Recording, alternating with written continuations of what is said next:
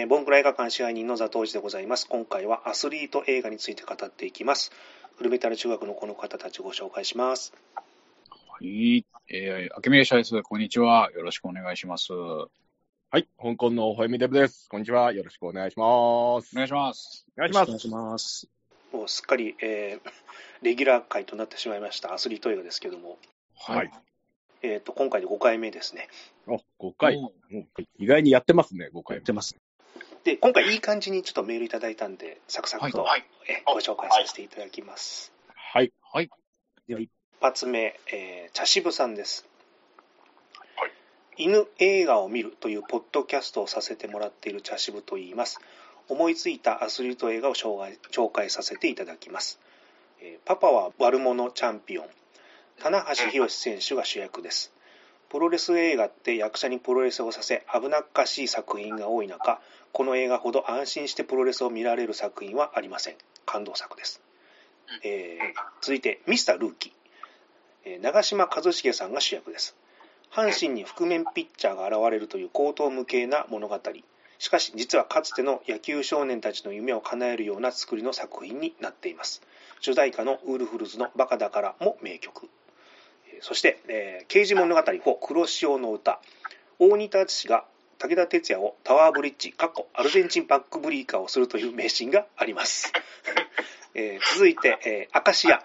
アントニオ猪木が出て演技をしているというだけで感無量です。そして最後に、えー光る女。若き日の武藤刑事がフェロモン出しまくっています。こんな感じです。プロレスが好きなので、その関係が多くなりましたというさメールでございました。おー。おーありがとうございます。いっぱいいっぱい紹介してくれましたね。嬉しいですね。まあ過去にちょっとね、こういう上がった作品もありましたけども、あ、はいはいはい。あ、まあでも全然ね、被るのは全く問題ないですよね。はいうんそうですねえあの、一応今回のきっかけでちょっと何本か見たんですけども、はい、あの、ミスタールーキー見ました。えああ、見たんですか。一茂が主役。えーっと、まあ、昼はサラリーマン、夜は阪神の覆面リリーフ投手とするっていう漫画みたいな設定なんですけど、あの結構細部のこだわりが思った以上にエンタメ度が高くてですね、面白かったですよ、これ。へえ。おー、はいはいはいはい。あと、その家族を描いたドラマパートもうまく機能してるし、あと見バレしたくないっていう、まあ、ぼ僕もそうなんですけど、ポッドキャスターの生活があるんで、あの会社へのアリバイ作りなんていうのもね、ちょっと見見ながらわ苦笑いしてしまいました。おー。ああ。あとですね、ぱ、あそうですね、ジレンマがあるわけですね、ザトイさんもね、そういう、こう、例えば、ボンクラ映画館が、こう、どんどんこう聞かれる人が多くなればなるほど、こう、見バレするんじゃないかという、うんはい。恐怖に耐えながら、今、会社で そうですね。耐えてるわけですね。あと、有給のね、なんか言い訳をどう考えようかみたいな。まあね、ポッドキャストの収録ありますっていうわけにはちょっとね、いかないですよね。え、映画の試写会で行きますって、なかなかねうん、ザトウさん言いにくいですよね。ああとですね、劇中のですね、あの、エキストラもですね、多分本当の、あの、阪神ファンのお客さんを試合前に協力してもらった感じの、なんか臨場感がすごいあったんですよ。ただただ、あの、何にも興味ないエキストラの方集めて応援してくれじゃなくて、なんか、ちゃんとこう、気持ちが入ってるような雰囲気の映像だったんで、だからそういう野球映画としてもすごいいい出来でしたね、これ。うん。ここれ私、あの、昔見たんですよ。当時公開直後じゃないですけど、その後、うんレンタルかなんかで見て、確かにこれ結構普通に面白かったような記憶があってですね。ただ、ちょっとおも覚えてるのが、あの、その、一茂の、一応ピッチャーなんですけど、はい。そのフォームが、このや、野手投げっていうんですかね、この、うん。えーピッチャーの投げ方ではないんですよ。だからなんかそこがすごく引っかかったかなと思ってて。あうん。ピッチャー経験がないから、ちょっとそういう自分のできる範囲の動きでしかできてない。そうそうなんですよ。だからそこが、あなんかちょっと説得力があるピッチングフォームじゃないなと思って、だからよくあの、例えば説得力あるピッチングフォームっていうと、あのメジャーリーグのチャーリーシーンとかは、うん。なんかこの本当に球が速く見えるそのフォームっていうんですかね、このへなんかそういう、なんか、あ、こういう剛腕投手いるよなっていうふうに見えるんですけど、はい。ちょっと一茂はちょっと、この、そのピッチングフォームはちょっとなってないっていう、ちょっと言いたいですね。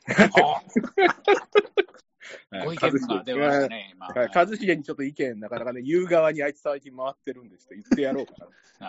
あの、あれですよね、主題歌、ウルフルズのバカだからも、これだから、一茂さんのことをこう言ってるっていうことね。ね それだ、エスミマキコさんがね、あの、一茂さんの壁にバカ息子って書いてあって、これもやっぱり、そういう意味で、あとそトータス松本さんが、渾身の力を込めて作曲したっていうことですか、ね、そんな、それはゴシップまでこれ盛り込んでるんですか？ああ、そっか。ちょっっと時系列も今バラバラに。時系列がそうですよと。ああ、違うバースの。あのうん違うバース、そうですよ違うバースの、あれですね。すみません。僕のバースだと全部一緒なんで、いろんなメソッド盛り込みすぎて。いろんなトラブルがもうね。いろんなトラブルがええ一茂さんはでもバカじゃないですからね。こう言っとくけど。ええ僕はそんなこと言ってないですから。え えでも、あの、ほほえみさんの中では投げ方が勝つということ。もう投げ方が勝つですね。投げ方がもうこれはもう、張本も勝つ。なるほあと、あれですね、僕見たの、あ、刑事物語4は、えー昔見てて、まあ、あの、片山刑事が警察をクビになって、流れでヤクザに転職するっていう回なんですよ。はい。で、ラストの立ち回りで、用心棒役にまだ有名有名じゃなかった鬼田敦さんが確かに出てました。たただ、出番いそんなになかったんで、あんまり印象残ってないですね。どああ、そうなんですね。あとは、明石家も今回ちょっと見たんですけど、はいはい。その息子を失った元プロレスラーと育児放棄された少年の交流作品みたいな。で、せっかくアントニオ猪木さんっていうね、もうすごい存在の人が映画に出てくれたっていうのに、なんかその良さを十分に引き出せてなかったかなっていうのはちょっともったいないなって感じはしましたね。おおそうなんですか。でもちょっと、あの、この間のほら、東京物語と同じく、自分がもうちょっと年取って、見た時にまた感じるものがあるのかなっていうのも、ね。い今だとちょっとね、分かんないことがあるのかなっていう感じは。あじゃあ見直したらまたなんか、はい惚れる映画かもしれないって感じなんですかね。ええそんな感じでございますね。はい。これ光る女は、あの、相米真司のやつですよね。はいこここれもともとあれですよね。これ武藤刑事じゃなくて、この前田明に話が来てたっていう、これね、なんか話ありますよね。あ、そうなんですかそうらしいです、そうらしいです。武藤じゃなくて前田だったかもしれないみたいなね。ちょっとこれでも見たことないんで、見てみたいな、前田明だったら、でもなんか全然違う映画になりそうな感じがしますよね。もっと武闘派な話武闘派な話が通じなさそうだね、相米真司と喧嘩しそうですけどね。喧嘩しそうね絶対ね。そうですね。なんかこう、うん10分ごとにこうね、骨折しそうな感じがしますよね。あ危なっかしい。危なっかしい映画ですね。うんあの、お昼ご飯とかに文句言いそうですもんね。なんか ケータカリングのレーを一日おきに出すみたいな、そういう。ケータリングの。いや、でも意外意外に会うといい人でしたよ。このこの間、あの、なんか前田のトークイベント、長浜さんと行ったんですけどあ、いたんですね。あそうはい。すごく優しい方でしたよ。はい。うん一応、一応、フォローしておきます。はい。あ、なるほど。さすが。では続いていっていいでしょうか。続きまして、えーネームレスさんですね。えーボンクラ映画館の皆様はじめまして、だいぶ前ですが、ザ・ノイジーズ経由で知り、それ以来実はいつも楽しく拝聴しています。今回は初投稿したいと思います。えーストーンコールド、1991年の作品ですね。えーとアスリートが映画界に進出した映画は数あれど、元アメフト選手のボズことブライアン・ボズワースが初出演した本作を。なぜ選んだのかと言いますと、単純に好きだからです。話は至ってシンプル。停職中のマッスル刑事が残虐なハーレー集団を壊滅すべく潜入して死体の山を築く。以上。この映画、とにかく景気が良く、まだ80年代のテイストの残る、この時代のマッスルアクション全開で、銃撃、肉弾、爆弾のオンパレード。登場キャラ全てが揃いも揃ってマッスル野郎か脳筋野郎のどれか、えー本作にて主演に大抜擢されたブライアン・ボズワースが脳筋を超えた骨の髄まで筋肉なマッスル野郎ジョー・ハフに扮しアクション映画の定番偶然出くわしたコンビニ強盗をぶっ潰し潜入となれば腕っぷしの強さを証明すべくハーレー集団一のマッスル野郎とプロレスを追っ始めかっこそして勝つ。途中潜入がバレたらそれまでの操作が全くの無意味に思えてくるように大暴れっぷりをして全て解決。ハーレー集団側もリーダーに扮したランス・ヘンリクセンほかウィリアム・フォーサイスなど悪の強い演者によるキャラクターもポイントが高くまさに絶好調だった頃のクレイグ・ R・ バクスリー監督のキレッキレのアクション演出。そして全編を彩るハードロックサウンドとこんな傑作を埋もれさせてはもったいない。今こそ再評価すべきアスリート出演映画だと思います。以上、長々と失礼いたしました。これからもボンクラ映画館を楽しみにしております。ということでした。おうんー。ありがとうございます。嬉しいですね。初投稿で結構しっかり書いてもらって。ですいません、僕これね、探したんですけど、レンタルとか配信がなかったんで、ちょっと見れませんでした。ストーンコールド、すみません、あの、まあ、私ももちろん、ちょっと拝見してないんですけども、送っていただいておいて申し訳ないです。ほほえみさんはご覧にいやこれもう本当に申し訳ないです。僕もこれ見たことないですし、あとこのブライアン・ボズワース知らなかったですね。これいたんですね、うんこういうアメフト出身のうんうんせうん役者さんがいたんですね。アアメリカでのね、アメフスアメフトってのも花形ですからね。あでも意外になんですかね、このアメフトから役者って、あれ、OJ シンプソンもそうでしたっけ？アメフト。そうか。でも、でもそんなになんかいますか？いないですよね。なんか他のスポーツに比べなんかアメフト上がりの、うん。こういうなんか、スターっているのかなって、ふと思いましたけど。そういや、ちょっと、あの、うん。なんかパッと出てこないですね。そう、認識できてないだけかもしれないですけど、なんかパッと出てこないですね、本当に。ストーンコールド、じゃあちょっとこれ、課題じゃないですけど、はいちょっといついつか見るリストには絶対入れさせていそうです。ただきます。チャチャンスを見つけてね。はいこの内内容がでも、このなんか、あの、AI で作ったような映画の内容 あの、いいですよね、こういうね。ああの、ワードでブライアン・ボズワース、面白いって入れて 出てきた脚本みたいな。逆そうです、そうです。ハードロック。でもこういう映画もいいですよね。いや、あの、本当か、ね、気楽に見れるいい映画って感じですよね、うんきっとね。うんなんかぼーっとしてると、ゴゴロとかでうっかり入ってる感じはするんですけど。ああ、ありそうですね、はいはいはいちょっとそれは網を張ってちょっと見たいですね、その情報をね。なんかこういうなんか映画のアーカイブの図書館みたいなのあればいいのにね。なんか、うんうんうんうん国立国会図書館って今まで出た本全部一応閲覧できるじゃないですか。はいはいはいなんかこはい。の映画の、ね、こういう洋画とかアーカイブあってもいいですよね。ああ。うんこれはじゃあちょっとね、ボンクレ、ザトイシさんにやってもらいましょう、そのね。あ、あ 運営をそうですね。ええあの、早期退職してもらって、あの、ええ早期退あアーリーリタイアでね、ちょっと。お金お金。直子直子。だから、あの、クラファン詐欺とかもこれからバンバンやるんで、みんな気をつけてくださいね。届かない、なんかこう、ノベルティとかいっぱい作るんで。ありそう。宿題を。そうですね。宿題を。ありがとうございます。ありがとうございます。ええー続きまして、えー、狐に包まれたさんですね。お、すみません。えー今回取り上げたい映画は、アリババの創業者で、起業家のジャック・マーが主演した、えー短編映画、えー、高州道、ゴンシューダオかな。えー彼自身が日々実践する太極拳を世界に広めたいという名目で映画出演を務め、えートニー・ジャー、ウージン、ドニー・イエン、ジェット・リー、ホアン・ジャオミン、ドン・ダーウェイらと戦う作品です。えーその中、アスリート枠で映画出演しているのが、元相撲横綱朝青龍、休場時期にモンゴルでサッカー、横綱審議委員会メンバー、内館真紀子とバトルうん。マスコミ登場時にご機嫌な時と不機嫌な時のマリアージュ感。ツイッターでのえー活用語録、川島英語の時代遅れで日本語を覚えたなど、本当なんですか？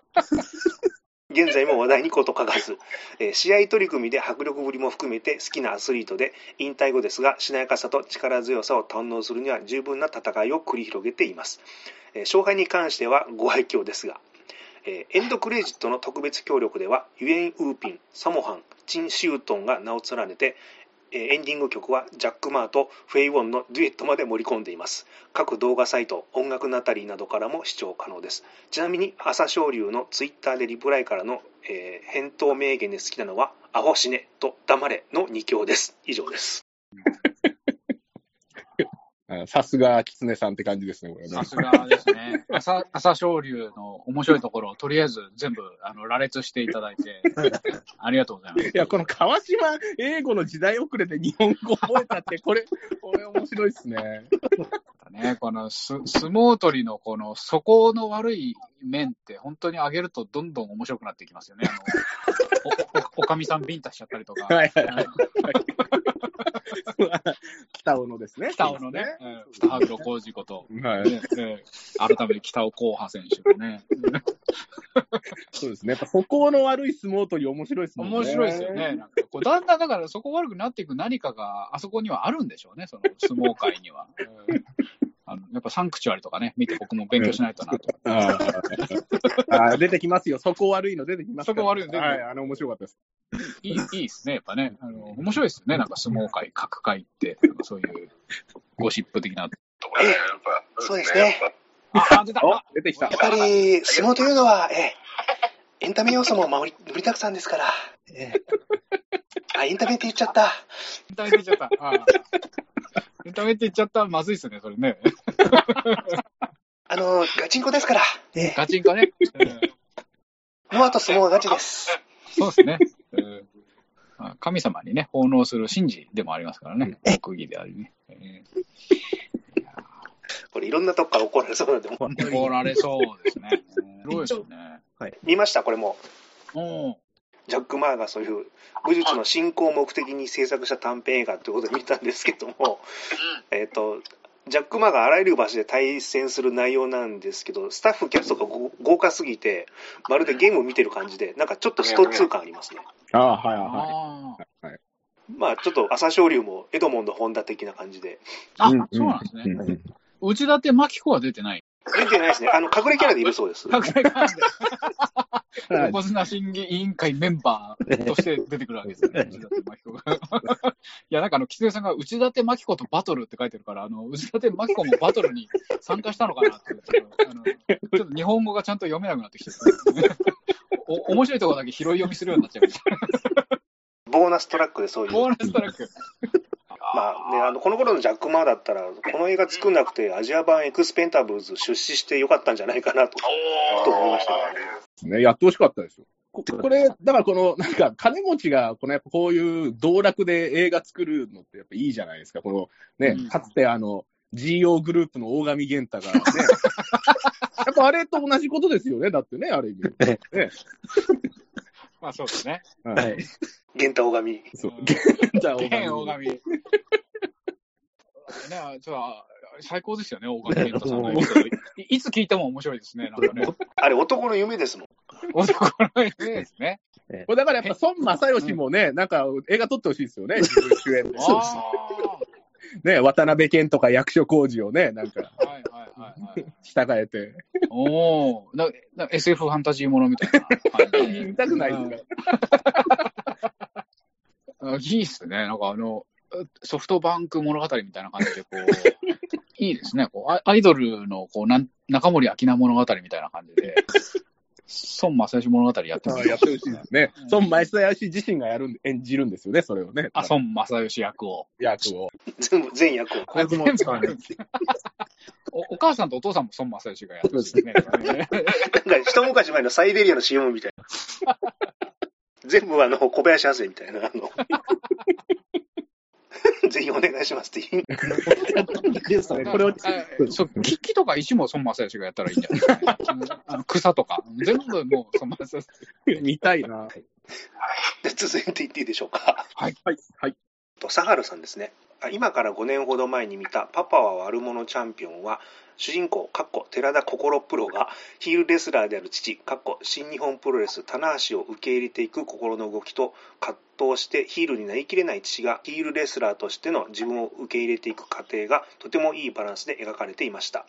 もともと新日本プロレスのファンムービーみたいな映画だったので出てくる新日レスラーの演技力にはほとんど期待していなかったのですが棚橋の相棒レスラーを演じた田口竜介の異常な演技力の高さに驚きました。あいつは昔かっこよかったけど今はケツばっか出す面白おじさんレスラーなのに。以上です。これ私、見見たんですけど、はい。はい。もうこれ結構いいですね。この映画確かに面白くてですね。田口竜介の演技力、これすごいですよ、確かに。これびっくりしました。なんか小小劇団上がりの実力が俳優みたいな演技するんですよ。本当になんかいい、いい感じの役者ですよ、この人。僕も見ました どうでした？なんていうんですかねそのドラマ展開がすごい自然であのまだ8歳9歳ぐらいの子供だからあのまだ悪役っていうかヒールレスラーにも理解できてない年齢じゃないですか。あそれをこうわ分からせていくとかちょ距離の縮め方っていうのがすごい面白くて。あと、まあ、ミスター・ルーキーと同じくあの子供への見張りに神経使いながらその二足のわらじを履かなきゃいけないっていう話がえちょっと普通のプロレスあ普通のスポーツ映画よりもハラハラする要素があって、まあ、面白かったなっていう、うん、そういうとこありましたね。これ、やっぱまあ、プロレスラー自身が、もう、このプロレスラーをやってるんで、やっぱもうプロ、うんその試合試合のシーンとかはやっぱこれ見てて、やっぱすご普通にプロレスラーですごすごいんですよね。あ。普通に、ああ、プロレス見て、あ面白いなって、そそこだけでも面白かったです、この映画。うんはいだからこのね、主だから主演のその棚橋が本当にまあ普通にプロレスラーで、はい。お母さん役が木村佳乃で、で、うんその息子役が寺田心プロなんですけど、そのね、二人、二人相手にこの演技していくっていう、これやっぱだから、棚橋大変だったろうな、みたいな、ね、演技が上手い二人とね、そうやって、そこ大変そうだなっていうのがなんか画面から伝わってきましたね。寺田心プロもね、やっぱ厳しそうですからね。はい多分結構指導してたはずですよ、指導が入ったんですよねパワハラもやっぱすごかったと思いますよ。心くんの。うん 心によるパワハラが、もう。だってもう、あれでしょだって、キャラクターの名前がもう、だって、ゴキブリマスクですよ、これ。そうです。そうです、そうです、そうです。完全にいじめじゃないですか、もう。ゴキブリマスク。まあ、まあ悪者ってことでね、そんな名前にしてるんでしょうけど。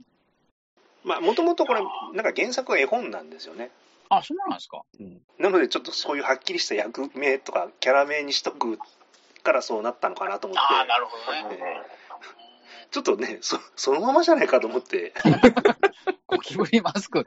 相棒に至って銀杯マスクですからね。えこう大変ですよね、これね。えーこの劇中、一回、この棚橋がゴキブリマスクを脱いで素顔で戦うんですよ。はいで、また最後の試合でゴキブリマスクをかぶって登場するんですけど、うん。やっぱ僕もそこでちょっとうるっと来てしまいましたね。やっぱこのゴキブリはいそれぐらいこの映画は結構いい映画なんですよ。うん俺はもうゴキブリとしてちゃんと全うするんだと。全うするぞと悪者として。このヒール役を受け入れてと。ただそれでもそのあーいいっすね観客の心をつかむわけですよね、試合で。ヒールですけど。うん。これはちょっとあの意外に確かに広いものです。あと、実際、プロレスってヒールやってる人の方が性格いいって話よく聞きますよね。ああ、よく、うんそうですね。ありますよね。うん。実際、その、まあ、その、まあ、例えば、蝶野とかって、その、ね、あの、もともとすごい紳士ですけど、そのひ、ひね、ああいうヒールやってたりだとかうんありますから、よく言われることかもしれないですね。古くはフレッド・ブラッシーもそういう人だったって話を聞いたことがあって。おこの間ね、あった、あの、歌舞伎さんとかもね、なかなか、あザックさん会いに行った、うんね、ザ・グレート歌舞伎さんも、なかなか優しかったですよね。えあ、そうか、歌舞伎さんのお店に、あれ、行かれたんですね。そうです、そうです、そうです。な感じでよろしいでしょうか。はい。えー続きまして、ちゃんまつスカイウォーカーさんです。お、まさえー東京ミルク放送局ちゃんまつです、えー今回応募するのは実は私ではなく私のパダワンに書かせました。若干18歳にして法吉に仕上がりつつある新潟出身のスケルター君です、えーポスト香港の微笑みデブを目指すべく日々上京中です。よろしくお願いします。ということで。えーここから文章をご紹介させていただきます。ボンクラ映画館様、今回僕が紹介したい映画は、極真空手の世界大会で準優勝の経験を持つ元空手家のドルフ・ラングレン主演、コマンドーのマーク・エル・レスター監督のリトル東京殺人家です。えーちなみにドルフ・ラングレンはあの牛を素手で倒した男でおなじみの極真空手の創始者大山マスタツに将来を嘱望されていました映画のあらすじはウィキペディアより引用、ロサンゼルスの日本街リトル東京。そこは麻薬ルートの拡大を図る、ジャパニーズヤクザの鉄の爪による麻薬売買の拠点となっていた。ロス市警のアジア特捜隊に所属しているケナー刑事かっこドルフ・ラングレンとその相棒であるジョニー刑事は組織組織を壊滅させるために奔走する。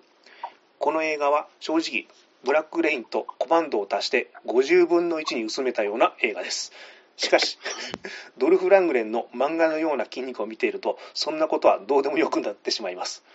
ロッキー4でスタローンによって改造された彼の肉体は人間核弾頭そのものです。映画の中盤でリトル東京の日本食レストランにみかじめ料を要求するヤクザと鉢合わせたケナー刑事、過去ドルフ・ラングレンがヤクザをボコボコにし、店を半壊させ、みかじめ料を払うよりひどい損害を店に与えるシーンは、この映画は頭を使ってみる映画ではなく、筋肉を使ってみる映画なのだと教えてくれます。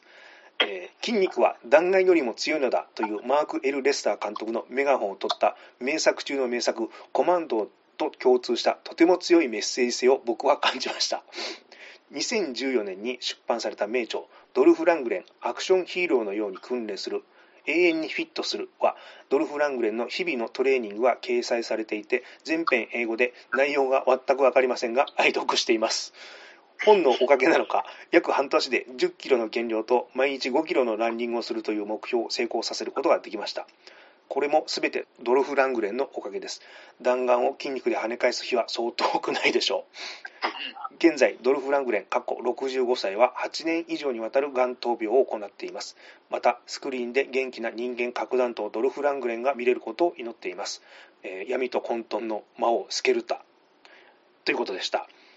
ちゃんまつさんの注意書きもまだまだ未熟なところもありますが、今年の春まで新潟のど田舎にいたと考えれば上出来かと思います。ぜひ今後ともよろしくお願いしますということでした。おこの、この仲仲介業者みたいな感じで、このちゃんまつさんがこの。そうですね、これ。だから、この搾取ですよね。えー、やりがい搾取みたいな。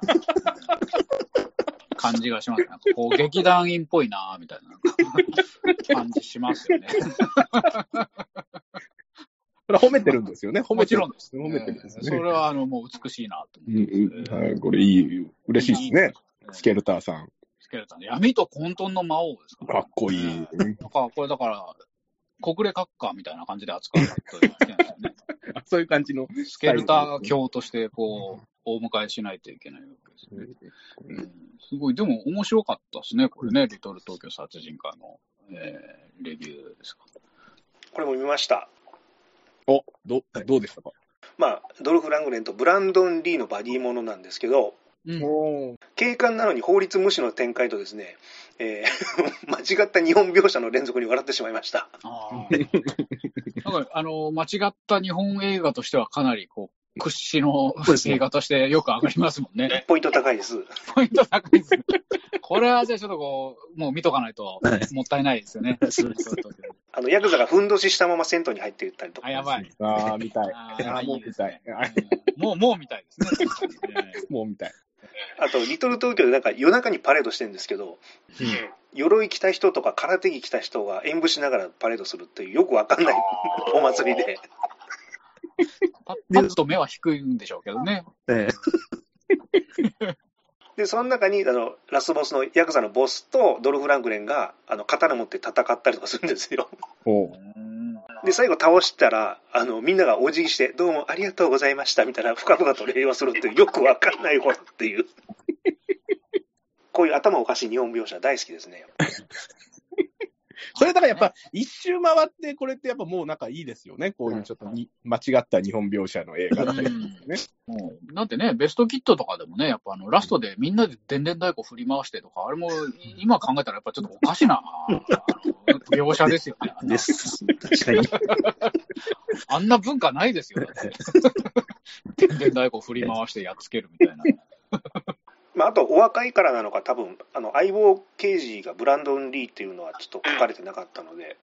あなるほど、ね、それがやっぱりちょっとこう、あれですか、もう若い人に対するちょっと説教みたいな。はい、マウンティング、マウンティング、今。おじさんマウント。老、老婆しながらみたいな感じで。アドバイスだよ、おじさんのアドバイスだよっていう。一番ね、こう、ツイッターとかで嫌がられる、あの、いやまあまあ、でもね、それ、でもすごい、18歳でこんな感じなんですね。すごいですね。いやいや、本当しっかりね、書いてすごいなって思いますよね。うん。ポスト微笑みデブを。いや、ちょっとなんか、あれですね、僕もうかうか、うかうかしてられないですね。待ってるぞ、スケルタンほら上がってこいやる気ですね。そ 落語みたいに、ほら、名跡継いでいってもいいんじゃないですか、だから。二代目を。二代目香港の方へみたいな。ああ、いいいいですよね。僕、そしたら僕名前変えますよ、だからね。佐藤蛾次郎でいいんじゃないですか。二二代目。そこ空位です、空位ですからね、今ね。多分今まで、だからガジロウに一番怒られたのは微笑みデブさんですから。うんじゃあその権利は得てまそうすね。、つながりは強いはずですよ。あ、じゃあ、ちょっとスケルターさんに僕の名前渡すんで、僕、ガジロウにガジロウ次回から。こ この映画ってでもなんか、本当なんか3年に1回ぐらい飲み会で話題になりますよ。でもなんか一回見なきゃなとは思ってるんですよね。見た方がいいですよ。本当なんかたまになんか話題になりますよね。あと、あ、ちょっとさっき言い忘れましたけど、そのブランドン・リーは、あの、ジーク運動の創始者のブルース・リーの息子さんであるっていうのを、ちょっとそこもはいはい。注目していただきたいなと。で、アクションシーン、ちょっとね、ジーク運動的なスタイルでやってらっしゃるので、えー見ものかなと。ただ、あの、93年のですね、あの、黒の撮影現場で事故死したので、もう若くして亡くなったという、え非常に残念な感じなんですけどもね、もうね、長生きしてほしかったというはいはい。感じでございます。はい。大丈夫でしょうか？次行っても。はい。はい。最後のメール、えー、ちなみに高尾さんです。アメリさん。えーボンクラ映画館の皆さん、こんにちは。木なめり高尾です。アスリート映画2023。こ今回私がおすすめしたい映画は、2013年公開、日本映画、えームーンドリームです。主演は日本名の近田ボビーで、企画、制作、監督、脚本も務めるボビー・オロゴン。アスリート映画界ですが、ボビー・オロゴンの本業が一体タレントなのか、格闘家なのかというのはさておき、ボビーの人脈によるものなのか、作品の規模を考えると、出演者の異常な豪華な一本です。日本在住外国人タレント枠で、セイン・カミオ、ダンテ・カーバー、ベルナール・アッカー、マリエム・マサリに、星野ルネらが出演。アスリート映画枠では、ガッツ石松に竹原慎二、平中信明、K1 の武蔵に寝技世界一の菊田早苗が出演しています。他、一般俳優枠で、武坂直政、中尾明、野村正樹に、ふっくん、ワッキー、ヒロインに、南南沢直と豪華です。アスリート枠出演者の中では、特に、菊田早苗、かっこ代表作、え牧久を原作、無人が、え女性ダンサーにお触りをして咎められると逆ギレする怖い客というだけのワンシーン出演なのですが、実に味わい深い寝技世界一ぶりでした。かっこ店のボーイ役にワンシーン出演の古賀美月で豪華です。この映画、ナイジェリアから一人日本に来たボビーの自伝的内容の立身出世なお話らしく、多分ボビー・オロゴンの魅力全開の映画のはずです。僕もあやふやですね。言い切ってほしいですよね。多分とのはずですね。つなげたらもう全然認めてない。ちょっとこ この辺に揺らぎを感じますけど、あ揺らぎがね。うまい、うまい、いいですね。はい。えーボビーが日本に着いた当日、単に撮影日程とロケ地の状況の都合だったのか、街が雪景色に染まっており、これは撮影的にシーンをつなぐのも大変だったろうにと思える中、別に雪を見て感動するわけでもなく、無反応なボビー。しかし、別シーンでは、日本では地震が頻発することを知って、過剰にビビるカルチャーショック演技を見せるボビー。日本在住外国人仲間役を、えー日本語が堪能なタレントの仲間に割り振っているものの、日本語よくわかりませんネタをやたら盛り込んだり、外国人裏社会コミューンの描写を入れたりしているので、劇中のボディの言動も含めて、どこまでが本当で、どこまでが嘘で芝居なのかがわからなくなります。身近な人を騙したり、陥れようとしたりする描写が多いのも特徴で、大丈夫かよと思ってしまいます。そして、日本に来たばかりで言葉がわからない設定のはずのボビーは、とにかく短期間で日本語がペラペラになり、あえてギャグとして変な日本語を使っている感じの域に 到達します。一言で表すと、とてもうさんくさいです。本作に出演されていませんが、デーブ・スペクター、実は埼玉上尾市出身説にも思わず信憑性を感じずにはいられません。映画監督、近田ボビーの手腕も味わい深く、必要に劇中に登場するバーで行われる、えー手品シーンも長尺で挿入したり、ボビーとヒラヒロインの南沢直がボビーの変な日本語ギャグを盛り込んだ会話シーンで永遠とイチャイチャしたりで、やたらと情緒なのがボビーの芸風であり、テンポであるのだと思いました。えーまたどういうわけか、夜のシーンや暗い柳で撮られたシーンがとにかく多く、別にヘイトをする意図は全くないのですが、黒人さんが外国人仲間役俳優陣と一挙に並べてしまうと誰が誰だか全くわからなくなりますラストは共に格闘技界で輝かしいプロ戦績を持っている主人公のボビーと悪役のベルナール・アッカが激しい肉弾戦バトルを展開するのですが戦う場所が全て闇の中なので2人がくんずほぐれずを繰り返すと、えー正直闇鍋デスマッチ感が絶大です。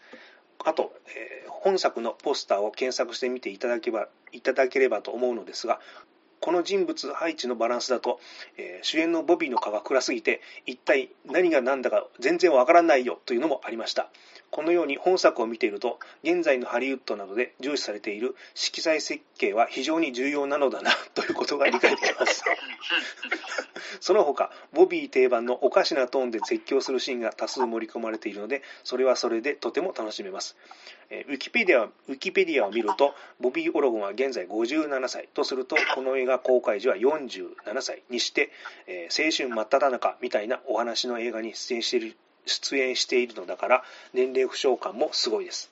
最後に最近のボビー・オロゴンについてですが自身が関わったプロボクシング興行に呼んだ外国人選手2人が全くの別人でなりすましだったという騒動で話題になりました こういった怪しげな騒動も含め誰が誰だか本当のところまでは全くわからないただ外国人であるというセールスポイントをフル活用して現代をサバイブしていくという生き方が学べる映画ではありました以上です なるほど。ありがとうございます。これま毎回思うんですよ、この木南さんの文章が良すぎて、この実際の映画の内容よりも面白くなってんじゃないかそうですよね。なんかこう、ちょっとこう、これを読んだだけでも、うん見なくていいかなってなっちゃいますよね。大体そうなりますよね。そうなんですよ。ボビー・オロゴンが面白いな、みたいな感じで、ね。でやっぱあの、奥さんにね、DV をしてたりとか、そういったあの、ちょっと笑えない事件とかも起こしてるんで、ね。なんか、そうですよね。やばいですよね、こいつ。本当に。なんかあの、替え玉事件もそうだし、その、木南さんも書いてた、その、外国人の裏コミュニティみたいなのがあるみたいなのを、こう、嘘か本当か分かんない感じで、こう、織り交ぜてるから、やっぱドキドキするんでしょうね、そういうの見るとね。これなんか街中の広場でそのヒロインと踊るみたいなシーンがあったんですよはいはい。それをなんか長ったらしいなと思ってたのがすごい記憶に残ってます。あ じゃあこれ見見てるんです見ました見ました。なんかね前回もこれあのちょっと誰か忘れてましたけど投稿された方いたんで見たんですけども。うんまあなんじゃこりゃっていう感じでしたね、ええ。ムーンドリーム。こんな夢を見たって感じだったかもしれないあのボビー・オロゴンのタケシズみたいな感じかもしれないです見たい、見たいな。極端な映画ですね。ボビー・オロゴンのタディス。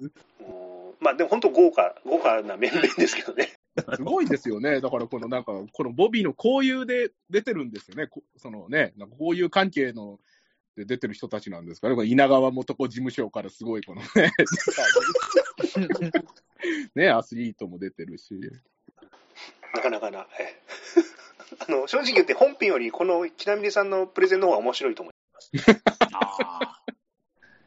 本編超えしちゃったわけですね。はいえうんこんだけアスリートいっぱい出てるのに、この菊田早苗をこの選んでくるっていうのも、やっぱこのき木南さんのやっぱこの渋いところなんですよね。ね、あんま知らないじゃないですか、菊田早苗なんてね。多分わかんないです皆さんわからないですけど、でもうんやっぱ結構実力派の、あるあ、そうなんですか。アブダビコンバットっていうそのアラブでやってるそういう柔術の国際大会で初めて日本人で優勝したりとかですね、結構そういうこの本当隠れた実力者みたいなことを言われてた人で、あ、そうなんですか。まあね、その人をあえてチョイスしてくるっていうのもやっぱこの木南さんらしいですね。格闘技好きって感じがします、あもうまさにね。もう、本当すごいさすがだなって思います。ます。あとこの、必ずこのゴシップネタをこの木南さんとかね、キツネさんはね、ゴシップポイント稼いでいきますよね。やっぱもう入れざるを得ないでしょ、やっぱり。そのねやっぱり本もしあの人にとってはね、触れてほしくないでしょうけど、うんこうこっちがほじくらないでいつほじくるんだっていう。あと、ちょっと長浜さんとかこの辺好物だから、ついついこう、お好きでしょって小鉢的な感じで。ああ、まあまあ、これはそうですね。長浜さんが言ったら、これはもう全部拾ってくれますよ、多分。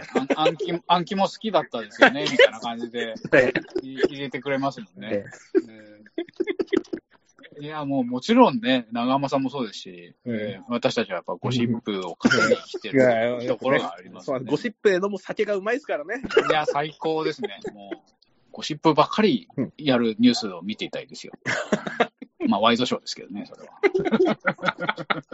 も ゴシップおじさんみたいな。う、ゴシップおじさん。ゴシップおじさんですよ。えーまあ笑えるやつがいいですよね。なんかね。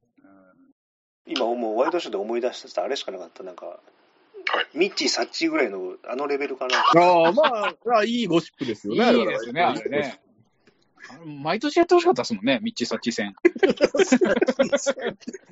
セパ交流戦みたいな ミッチー・サッチー交流戦やってほしかったね。嬉しいですよね、こういうふうなお便りをいただけるいや、本当ですね。もうさすが横綱相撲ですね、きなめりさんね。余裕のね、余裕のもう投稿ですよね。さすがだな。さすがですね。いやちょっと僕おまけで喋っていいですかね。あはい。お願いします。あのお願いします。山本龍二さんから聞いたお話なんですけども、はい。あのガッツ一一松さんと撮影現場一緒になった時にちょっと伺った話らしくて、はい。あのガッツ石松さんがブラックレインの撮影現場でですねアンアンディ・ガルシアにサインを、はいあのリクエストされたらしいんですよで高倉健さんじゃなくてなんで俺なのってことになって聞いてみたらアンディ・ガルシアってボクシングファンでロベルト・デュランっていう当時の、えーチャンピオン？はいの挑戦者としてガッツさんがあの対戦しててそれを知ってたらしくてはいはいはい。それであんあんたガッツさんだろってことでこうサインねだられたってええという形です。すああ、やっぱそのアスリートとしてリスペクトをしてたってことですか？そうですね。ええすごい。でガッツさんってその、ね、グラブラック・レインのそのリドリー・スコットの映画にも出てますけどもあのスピルバーグの「太陽の帝国」にも出てるとうんうん普通の役者でもねその二大巨頭出るって相当ハードル高いじゃないですか確かに確かに。それを世界チャンピオンやりあチャンピオンこうなりつつも、ね、その後役者として出てるっていうのはちょっとこの人怖いわっていうこの本当ザ・アスリート映画ですよね。まさにこのガッツ石松なんて本当に。えねすごいですよね、確かに。イドリーと、ね、スピルバーグの映画。うん。でスピルバーグのことスピちゃんねいいやつよって言うらしいですスピちゃん呼びなんですね。スピッチャー呼びです。スピちゃん呼びなんですね。知らなかった。ちょっとこれガッツさんいい話として紹介したかったんではい。ああ、いや、いい話でしたいね。やね、アンディ・ガルシアもね、すごいですね、なんかね、そういう。ちょっとこの間これツイガッツの日っていうのがあったんでえー。それにちなんでツイートしたらちょっとツイッターがざわついたんでおおーと思っておうおうあじゃあ意外。じゃあザトウシさんがそれ、リュウジさんから聞いた情報なんですね、まさに本当に。そうそうですあ慌てて電話してこれ大丈夫ですよね話出してって言ったらああガッツさんライブでこの話よくしてるから大丈夫ですよって OK いただいてよかった。よかれと思ってやってねなんか怒られるんじゃないかと思ってヒヤヒヤしたんですけどたまにありますからね、そういうことね。ああとそうだガッツさん本人であの監督主演の「カンバック」って映画もありますんでぜひ。ああ、でもそれね、すごくいいっていう話ですね。そんな感じでございました。はい。はい。ということで、えー、MVP 決めますか。いやー、ちょっと、ちょっと、これは難しいな。ちょっと、ちょっと考えていいですか、ちょっと、えー、いや。決めました。私は決めました。決めました。はい。どうぞ。わ私は、あの、リトル東京殺人家です。えー、私はムーンドリームです。すみません私もリトル東京殺人家ですおじゃあ、あれですね、未来の香港の微笑みてるさん、もパダワンこと、ううんえースケルタ混ーさん。沌と、闇と混沌の魔王、スケルターさんなんですね。はい。おめでとおめでとうございます。おめでとうございます。えーっとパンフレットえーっとですねノイズ日本版キューブ、えーダンケルクジオストームダークタワーモンタナの目撃者独占。これ韓国映画ですかこれからあげようか。サマーフィルムに乗ってあとあれだアウトレイジ最終章。まあそういうパンフレットありますので何か欲しいなったら連絡ください。ということでございました。こうね、やっぱ18歳ね、このやっぱこの、頑張ってほしいという意味も込めてですよね。うんうん。ちょっとお応援してしまいましたね、少しね。おめでとうございます。おめでとうございます。なの、あと、あれですね、ちょっと告知とか宣伝をしてもらえれば。YouTube そうですね。あ、YouTube とか、はい YouTube、今、ちょっとね、あの、ごめんなさい、YouTube 更新滞ってるんですけども、まあ、えーポチポチやっていこうかなという感じで、えーはい日々、えー一生懸命生きておりますので、えー 病気とかにね、皆さん気をつけて、えーエアコンをしっかり使って、えー熱中症に気をつけて、暑いですからね。暑いですからね、うん。えーっと、まあ、きゅうりとかをね、塩で揉んで、えー冷蔵庫で保存しておくと、えー水分と塩分一気に取れますので、えーそれちょっとおすすめですね。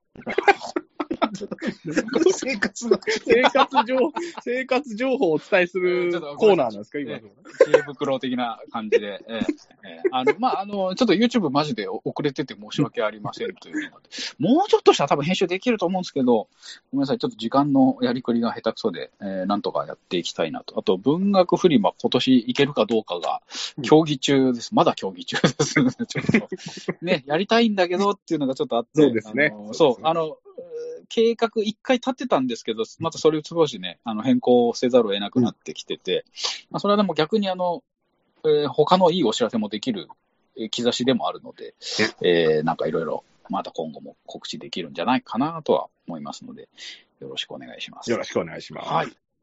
ということで、えーメールを送っていただいた皆さんありがとうございました。ありがとうございましたありがとうございました。